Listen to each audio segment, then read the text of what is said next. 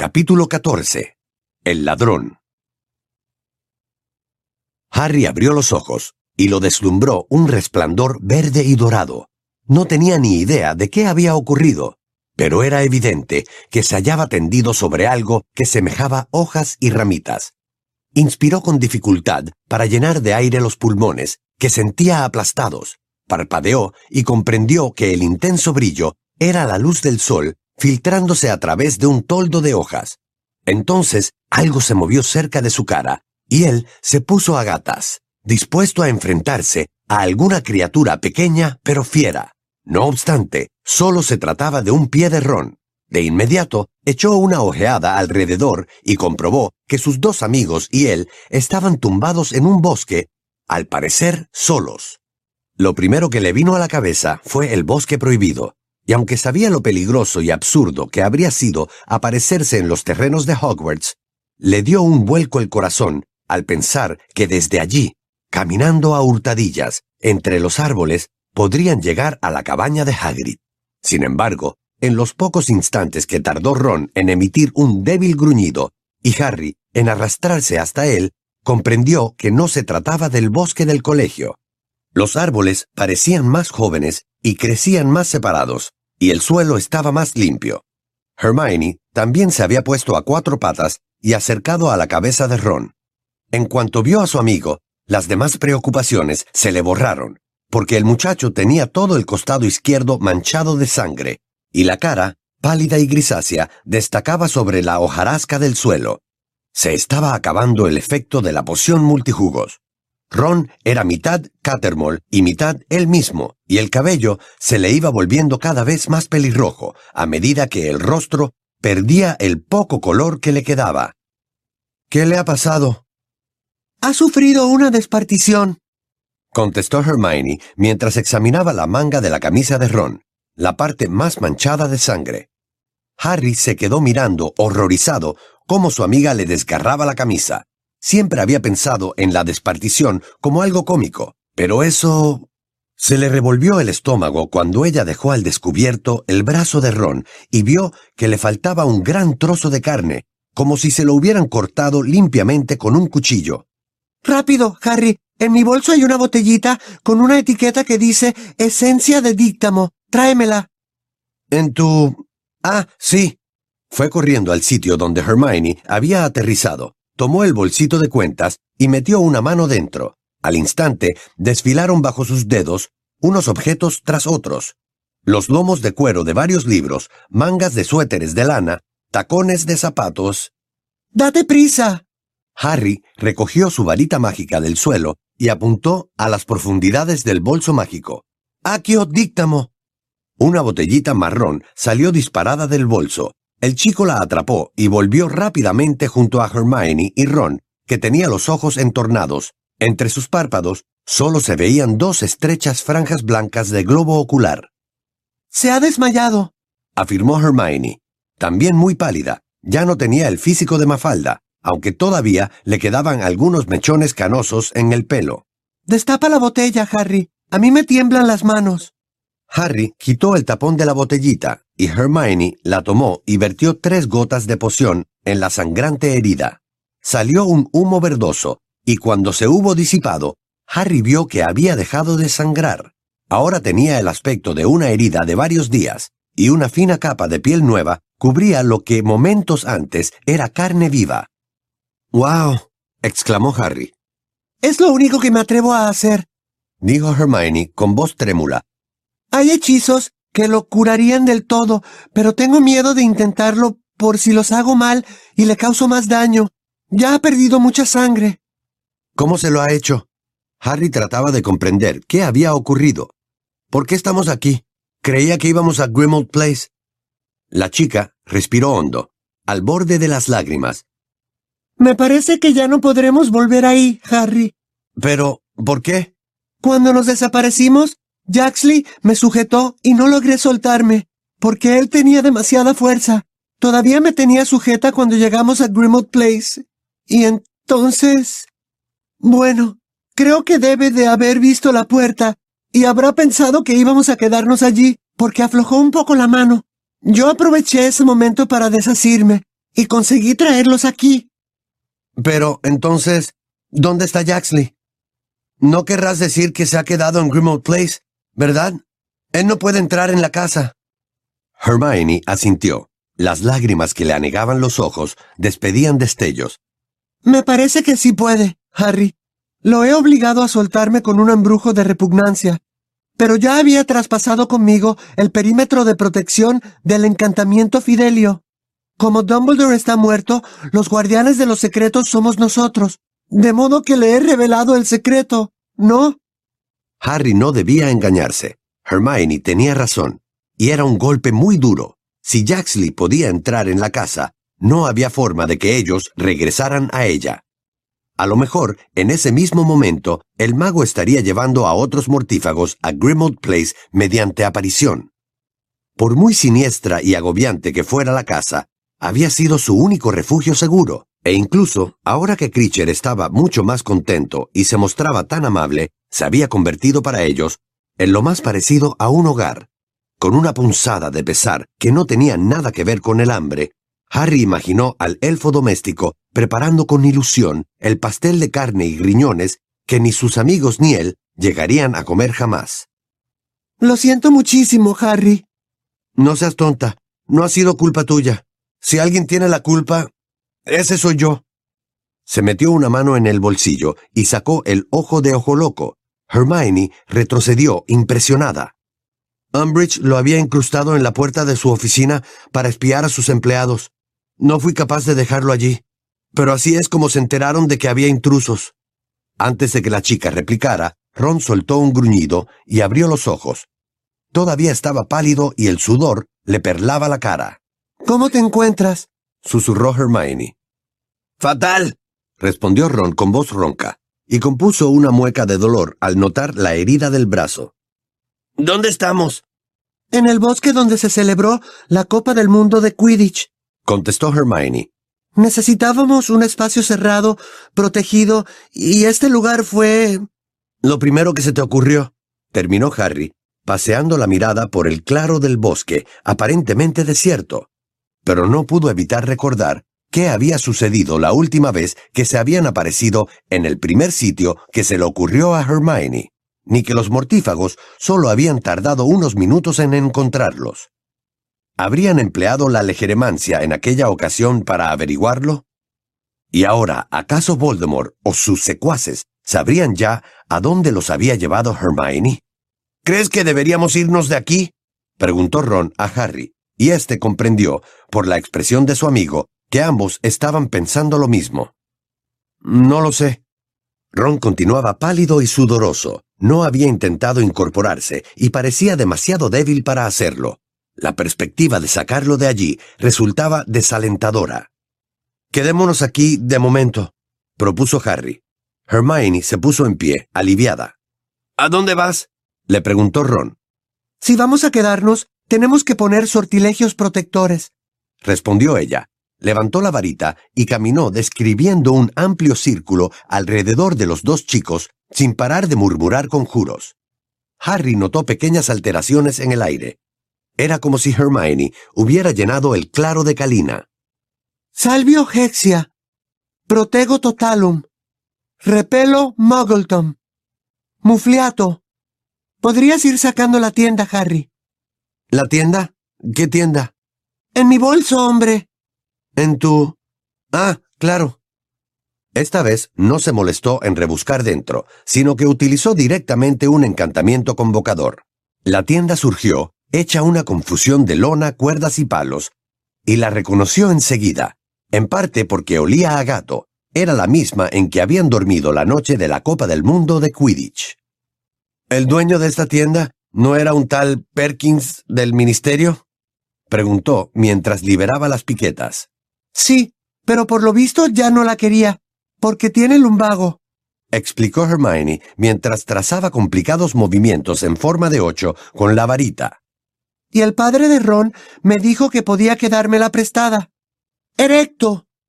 añadió, apuntando la deforme lona, que con un único y fluido movimiento se alzó en el aire para luego posarse en el suelo totalmente armada en frente de Harry.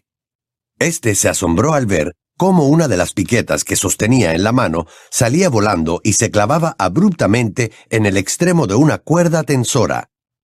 Cave inimicum, concluyó Hermione, trazando un floreo hacia el cielo. Bueno, creo que ya no soy capaz de hacer nada más. Al menos, si vienen nos enteraremos.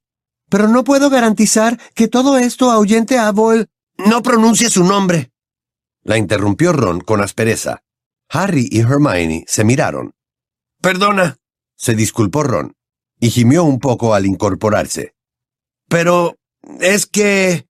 no sé. Es como un embrujo o algo así.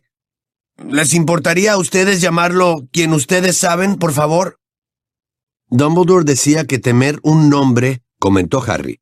Por si no te habías fijado, amigo, a la hora de la verdad, a Dumbledore no le sirvió de mucho llamar a quien ustedes saben por su nombre. Le espetó Ron. Solo pido que... que muestren un poco de respeto a quien ustedes saben. ¿Has dicho respeto? gruñó Harry, pero Hermione le lanzó una mirada de advertencia. No debía discutir con Ron mientras estuviera tan débil. Así pues, ambos metieron a su amigo, mitad en brazos y mitad a rastras, en la tienda. El interior era exactamente como Harry lo recordaba, una estancia pequeña, con su excusado y su cocinita. Apartó una vieja butaca y con cuidado puso a Ron en la cama inferior de una litera. Ese cortísimo desplazamiento hizo que palideciera aún más y, una vez sobre el colchón, cerró los ojos y permaneció un rato callado. Voy a prepararte, dijo Hermione con voz acongojada, Sacó una tetera y unas tazas de las profundidades de su bolso y fue a la cocina. A Harry le sentó tan bien aquella taza de té caliente como el whisky de fuego que había bebido la noche que murió Ojo Loco. Era como si así quemara un poco el miedo que palpitaba en su pecho. Al cabo de un par de minutos, Ron interrumpió el silencio. ¿Qué habrá sido de los Cattermole? Con un poco de suerte, habrán escapado contestó Hermione, haciendo su taza con ambas manos para calentárselas.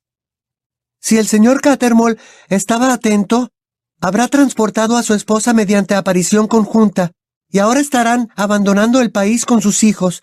Al menos eso le aconsejó Harry a ella. Espero que hayan conseguido huir, dijo Ron, recostándose en las almohadas. El té también le estaba sentando de maravilla, y había recobrado un poco el color. Aunque por cómo la gente me hablaba mientras lo suplantaba, no me dio la impresión de que Reg Cattermole fuera muy ingenioso. En fin, espero que lo hayan logrado. Si acaban los dos en Azkaban por nuestra culpa... Harry echó un vistazo a Hermione, pero no llegó a formular la pregunta que tenía en la punta de la lengua. Si el hecho de que la señora Cattermole no llevara encima una varita mágica le habría impedido aparecerse junto con su esposo. A Hermione la conmovió que Ron se preocupara por el destino de los Cattermole, y había tanta ternura en su expresión que Harry casi sintió como si la hubiera sorprendido besando a su amigo. Bueno, lo tienes, ¿no? preguntó en parte para recordarle a Hermione que él estaba presente. ¿Si tengo qué? preguntó ella, un poco sobresaltada. ¿Para qué hemos montado todo este lío, Hermione? Me refiero al guardapelo. ¿Dónde está? ¿Que tienes el guardapelo? exclamó Ron, incorporándose un poco. A mí nadie me cuenta nada. Caramba. Podrían habérmelo dicho. Oye, que nos perseguían los dementores, ¿eh? repuso Hermione. Aquí está. Lo sacó del bolsillo de su túnica y se lo dio a Ron. Era más o menos del tamaño de un huevo de gallina. Una ornamentada S con piedrecitas verdes incrustadas, brillaba un poco bajo la difuminada luz que se filtraba por la lona de la tienda. ¿No hay ninguna probabilidad de que alguien lo destruyera después de que se lo robaran a Creature? preguntó Ron con optimismo. O sea, ¿estamos seguros de que todavía es un Horrocrux? Creo que sí, respondió Hermione. Lo tomó y lo examinó de cerca. Si lo hubieran destruido mediante magia, se apreciaría alguna señal. Se lo pasó a Harry, que lo hizo girar entre los dedos. El guardapelo estaba perfecto, intacto. El muchacho recordó lo destrozado que había quedado el diario, y la piedra del anillo, que también era un horrocrux, se había partido cuando Dumbledore lo destruyó. Supongo que Creature tiene razón, comentó Harry. Para destruir este artefacto, Primero tendremos que averiguar cómo se abre. De pronto, mientras hablaba, tomó conciencia de lo que tenía en las manos y de lo que vivía tras aquellas puertecitas doradas. Y, a pesar de lo mucho que les había costado encontrarlo, sintió un súbito impulso de lanzarlo lejos. Pero se dominó e intentó abrirlo con los dedos. Y luego probó con el encantamiento que Hermione había utilizado para abrir la puerta del dormitorio de Regulus. Aunque nada dio resultado. Se lo devolvió a sus amigos, y ambos hicieron todo cuanto se les ocurrió para abrirlo, pero con tan poco éxito como él. Pero, ¿lo sienten? preguntó Ron en voz baja, con el guardapelo encerrado en el puño. ¿Qué quieres decir? Ron le entregó el horrocrux a Harry, que segundos después creyó comprender a qué se refería. ¿Era su propia sangre latiendo en sus venas lo que notaba? ¿O algo que palpitaba en el interior del guardapelo como una especie de pequeño corazón metálico? ¿Qué vamos a hacer con él? preguntó Hermione. Conservarlo hasta que averigüemos cómo destruirlo contestó Harry, y muy a su pesar, se colgó la cadena del cuello y ocultó el guardapelo bajo la túnica, junto con el monedero que le había regalado Hagrid. A continuación se puso en pie, se desperezó y le dijo a Hermione, Creo que deberíamos turnarnos para montar guardia fuera de la tienda. Y también tendremos que conseguir comida. Tú no te muevas. Se apresuró a añadir al ver que Ron intentaba incorporarse y su rostro adquiría un desagradable tono verdoso. Tras colocar estratégicamente encima de la mesa el chivatoscopio que Hermione le había regalado por su cumpleaños, Harry y la joven pasaron el resto del día turnándose para vigilar el campamento. Sin embargo, el instrumento estuvo todo el rato quieto y silencioso, y ya fuera por los sortilegios protectores y los repelentes mágicos de muggles que Hermione había repartido por el claro del bosque, o porque la gente no solía ir por allí, la zona en que se habían instalado se mantuvo solitaria. Lo único que vieron fueron algunos pájaros y varias ardillas. Al anochecer, todo seguía igual. A las diez, cuando Harry fue a relevar a su compañera, encendió la varita y contempló un panorama desierto donde solo unos murciélagos revoloteaban muy alto, cruzando el único trozo de cielo estrellado que se conseguía ver desde el protegido claro. Harry tenía hambre y estaba un poco mareado. Hermione no llevaba nada para comer en su bolso mágico, porque había dado por sentado que volverían a Grimmauld Place esa noche. Así que solo consiguieron cenar unas setas que ella había recogido entre los árboles más cercanos y cocinado en un caso. Ron apenas las probó, pues tenía el estómago revuelto. En cambio, Harry se las acabó, pero únicamente para no desairar a su amiga. El silencio que los rodeaba solo era interrumpido de vez en cuando por extraños susurros y sonidos semejantes a crujidos de ramitas. Harry pensó que no los provocaban personas, sino animales, pero aún así aferraba la varita, preparado para cualquier eventualidad. Tenía el vientre tenso por culpa de las correosas setas, y el nerviosismo no lo ayudaba a sentirse mejor. Siempre había supuesto que cuando consiguieran recuperar el Horrocrux estaría eufórico, pero no era así. Lo único que experimentaba mientras escudriñaba la oscuridad, de la que su varita solo iluminaba una pequeña parte, era preocupación por el futuro inmediato. Era como si llevara semanas, meses, quizá incluso años, precipitándose hacia esa situación, y hubiera tenido que detenerse en seco porque se había terminado el camino. Había otros horrocruxes en algún sitio, pero él no tenía idea de dónde. Ni siquiera conocía la forma de algunos de ellos. Entretanto, no sabía qué hacer para destruir el único que habían encontrado, el Horrocrux, que en ese momento reposaba contra su pecho. Curiosamente, el guardapelo no le había absorbido el calor del cuerpo, y lo notaba tan frío como si acabara de sacarlo del agua helada. De vez en cuando pensaba, o quizá imaginaba, que percibía otro débil e irregular latido, además del de su corazón. Mientras montaba guardia a oscuras, le pasaban indescriptibles premoniciones por la cabeza. Intentó ahuyentarlas, alejarlas de sí, pero volvían, implacables. Ninguno de los dos podrá vivir mientras el otro siga con vida. Ron y Hermione, que hablaban en voz baja en la tienda, podían irse si querían, pero él no. Y tuvo la sensación, mientras intentaba dominar su miedo y agotamiento, de que el Horrocrux que le colgaba del cuello marcaba el tiempo que le quedaba. ¡Qué idea tan estúpida! se dijo. No pienses eso.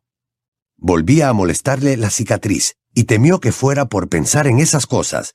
Intentó cambiar de canal y dirigir su mente por otros derroteros. Entonces se acordó del pobre Creature, que estaba esperándolos en la casa, pero, en lugar de recibirlos a ellos, se habría topado con Jaxley.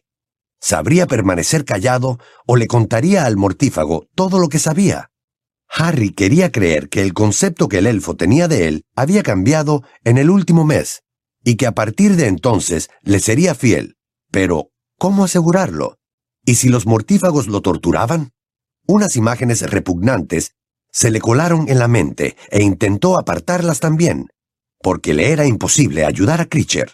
Hermione y él ya habían decidido no intentar llamarlo, porque, ¿y si llegaba acompañado de alguien del ministerio? No estaban seguros de que a un elfo que se trasladara mediante aparición no le pasara lo mismo que había provocado que Jaxley llegara a Grimmauld Place sujeto al dobladillo de la manga de Hermione. Cada vez le dolía más la cicatriz. Lo abrumaba pensar cuántas cosas desconocían, Lupin tenía razón cuando les dijo que se enfrentaban a una magia inimaginable con la que jamás se habían encontrado. ¿Por qué Dumbledore no les había dado más explicaciones? Tal vez creía que tendría tiempo, que viviría años, quizás siglos, como su amigo Nicholas Flamel. Si así era, se equivocaba. Snape se había encargado de ello. Snape, la serpiente dormida, que se había abalanzado sobre su presa en lo alto de la torre y Dumbledore se había precipitado al vacío. Dámela, Gregorovich.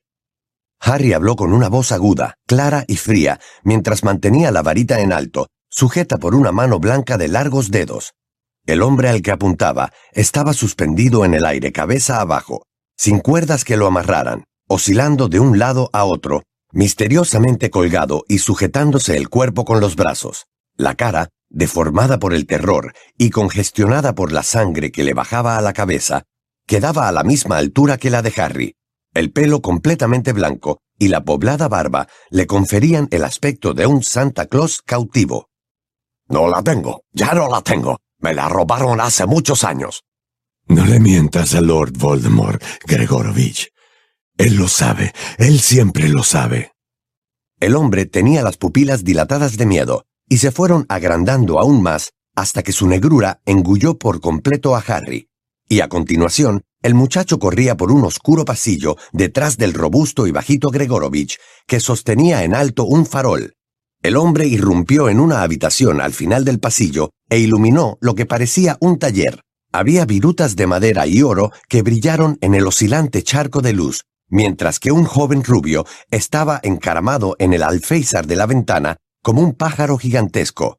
En el brevísimo instante en que el farol lo iluminó, Harry vio el gozo que reflejaba su atractivo rostro. Entonces el joven lanzó un hechizo aturdidor con su varita y saltó ágilmente hacia atrás, fuera de la ventana, al mismo tiempo que soltaba una carcajada.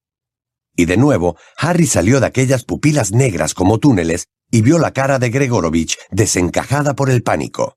¿Quién era el ladrón, Gregorovich? Preguntó la voz fría y aguda.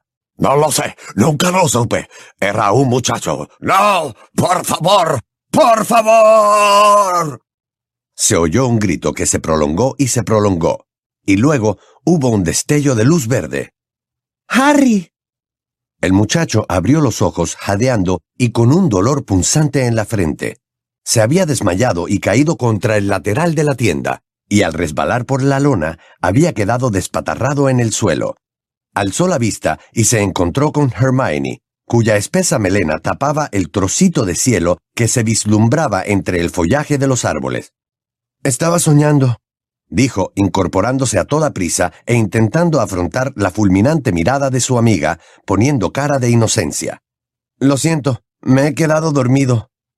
Sé que ha sido la cicatriz, se te nota en la cara. Estabas dentro de la mente de Bol. No lo llames por su nombre, gritó Ron desde el interior de la tienda. De acuerdo, replicó Hermione. Pues de quien tú sabes. Yo no quería que sucediera. Ha sido un sueño. ¿Tú controlas lo que sueñas, Hermione? Si hubieras aprendido a aplicar la oclumancia. Pero Harry no estaba para que lo riñeran. Lo único que quería era comentar con alguien lo que acababa de ver. Ha encontrado a Gregorovich, Hermione, y creo que lo ha matado. Pero antes de matarlo, le leyó la mente. Y he visto que... Si tan cansado estás que te quedas dormido, será mejor que te releve. Lo interrumpió ella con frialdad. Puedo terminar mi guardia. No, no puedes. Es evidente que estás agotado. Ve y descansa un rato. La chica, testaruda, se sentó en la entrada de la tienda y Harry, enfadado, se metió dentro para evitar una pelea. Ron, todavía pálido, se asomó por el hueco de la litera inferior. Harry subió a la de arriba, se tumbó y se quedó contemplando el oscuro techo de lona. Al cabo de un rato, Ron, susurrando para que no lo oyera Hermione, acurrucada en la entrada, le preguntó ¿Qué estaba haciendo quien tú sabes? Harry entornó los ojos en un intento de recordar todos los detalles y murmuró en la oscuridad. Ha encontrado a Gregorovich. Lo tenía atado y lo torturaba. ¿Cómo va a hacerle Gregorovich una varita nueva si está atado? No lo sé. Es muy raro, sí. Cerró los ojos y pensó en lo que había visto y oído. Cuantas más cosas recordaba, menos sentido tenían. Voldemort no había mencionado la varita de Harry, ni el hecho de que la suya propia y la del muchacho poseyeran idénticos núcleos centrales. Tampoco había dicho nada de que Gregorovich tuviera que hacerle una varita nueva y más poderosa, capaz de vencer a la de Harry. Quería algo de Gregorovich, continuó sin abrir los ojos, y le pidió que se lo diera. Pero Gregorovich dijo que se lo habían robado, y entonces... entonces... Recordó cómo, desde la mente de Voldemort, había penetrado por los ojos de Gregorovich hasta sus recuerdos. Le leyó el pensamiento a Gregorovich y vio cómo un tipo joven que estaba encaramado en el alféizar de una ventana le lanzaba una maldición y saltaba, perdiéndose de vista. Ese joven lo robó. Él robó eso que quien tú sabes anda buscando. Y creo que he visto a ese tipo en algún sitio. A Harry le habría gustado volver a ver, aunque solo fuera brevemente, la risueña cara de aquel chico. Según Gregorovich, el robo se había producido muchos años atrás. Así pues, ¿por qué le resultaba tan familiar el rostro del joven ladrón? Los ruidos del bosque llegaban muy amortiguados al interior de la tienda. Lo único que oía Harry era la respiración de Ron. Pasados unos minutos, éste susurró. ¿No has visto qué tenía en la mano el ladrón? No, debía de ser un objeto pequeño. Harry. Los listones de la cama crujieron cuando Ron cambió de postura. Oye, ¿crees que quien tú sabes está buscando otro objeto para convertirlo en un nuevo Horrocrux? No lo sé. Es posible. Pero... ¿No sería demasiado arriesgado? Además, ¿no dijo Hermione que ya había estado a punto de perder el alma? Sí, pero a lo mejor él no lo sabe. Cierto. Quizá tengas razón. Harry estaba convencido de que Voldemort andaba buscando una forma de solventar el problema de los núcleos centrales idénticos, y había ido a ver al anciano fabricante de varitas para que le diera una solución. Sin embargo, lo había matado, al parecer sin hacerle ninguna pregunta sobre varitas mágicas. ¿Qué buscaba Voldemort? ¿Por qué se iba, ahora que controlaba el Ministerio de Magia y tenía a todo el mundo mágico a sus pies, decidido a encontrar ese objeto que Gregorovich había poseído y que aquel ladrón anónimo le robó. Harry todavía podía visualizar la cara de aquel joven rubio, un rostro alegre y entusiasta, con un aire triunfante y travieso similar al de Fred o George. Había saltado desde el alféizar de la ventana como un pájaro, y Harry creía que lo había visto antes en algún sitio, pero no recordaba dónde. Ahora que Gregorovich estaba muerto, era aquel risueño ladrón quien corría peligro, y Harry se quedó pensando en él mientras los ronquidos de Ron resonaban en la cama de abajo, hasta que, poco a poco, él también fue quedándose dormido otra vez.